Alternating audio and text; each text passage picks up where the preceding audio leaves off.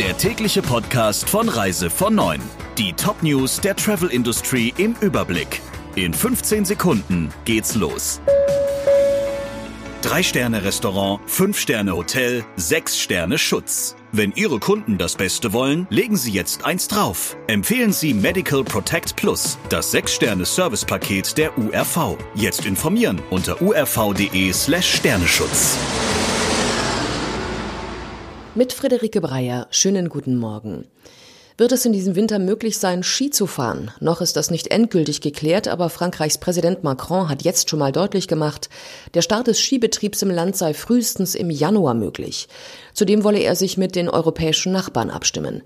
Laut dem britischen Fachportal Travel Weekly beschäftigen Frankreichs 350 Skistationen rund 120.000 Menschen und setzen rund 10 Milliarden Euro pro Jahr um.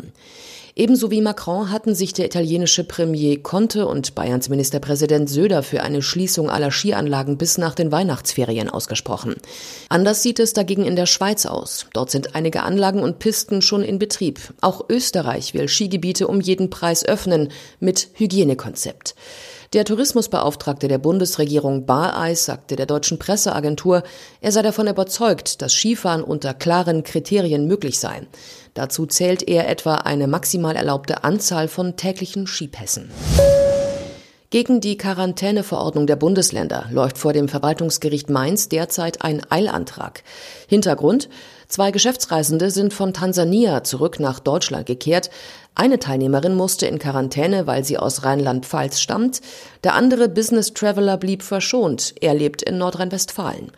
Der Grund für die unterschiedliche Vorgehensweise ist, dass das Oberverwaltungsgericht Münster am 20. November die Quarantänepflicht für Reiserückkehrer aus Risikogebieten gekippt hatte.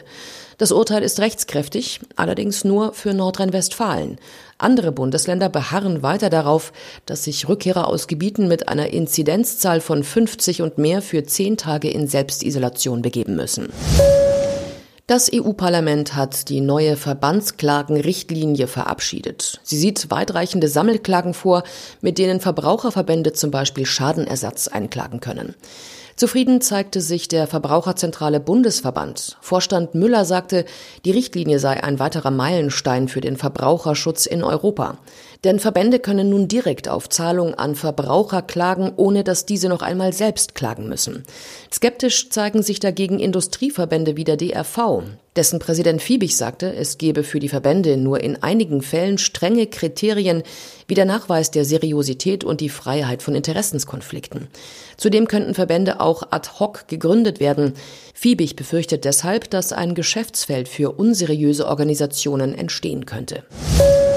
Wer als Pauschalurlauber nach Tunesien reist, der muss sich dort ab sofort nicht mehr in Quarantäne begeben. Das hat das Fremdenverkehrsamt mitgeteilt.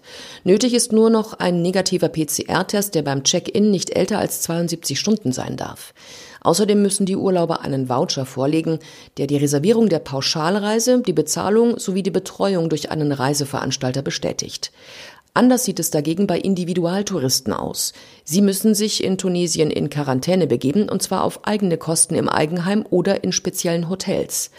Wenn ein zweiter Test am sechsten Tag negativ ausfällt, darf man sich frei bewegen. Deutschland leistet sich ein dichtes Netz voll ausgestatteter Regionalflughäfen. Doch das hat seinen Preis. Den hohen Kosten für Personal, Feuerwehr und Flugsicherung stehen nur geringe Einnahmen aus dem Betrieb gegenüber. Laut dem Bund der Steuerzahler sind 100 Millionen Euro Steuergeld allein 2018 in die Regionalflughäfen geflossen. Die Corona-Krise in diesem Jahr hat noch einmal alles teurer gemacht. Wie Recherchen des Hessischen Rundfunks zeigen, mussten die Steuerzahler für jeden Passagier, der am Flughafen Kassel-Calden abhob, 650 Euro drauflegen. Am Flughafen Erfurt wurde jeder Fluggast mit 145 Euro subventioniert und in Paderborn mit 50 Euro. Der Reise von Neuen Podcast in Kooperation mit Radio Tourism. Mehr News aus der Travel Industry finden Sie auf reisevon und in unserem täglichen kostenlosen Newsletter.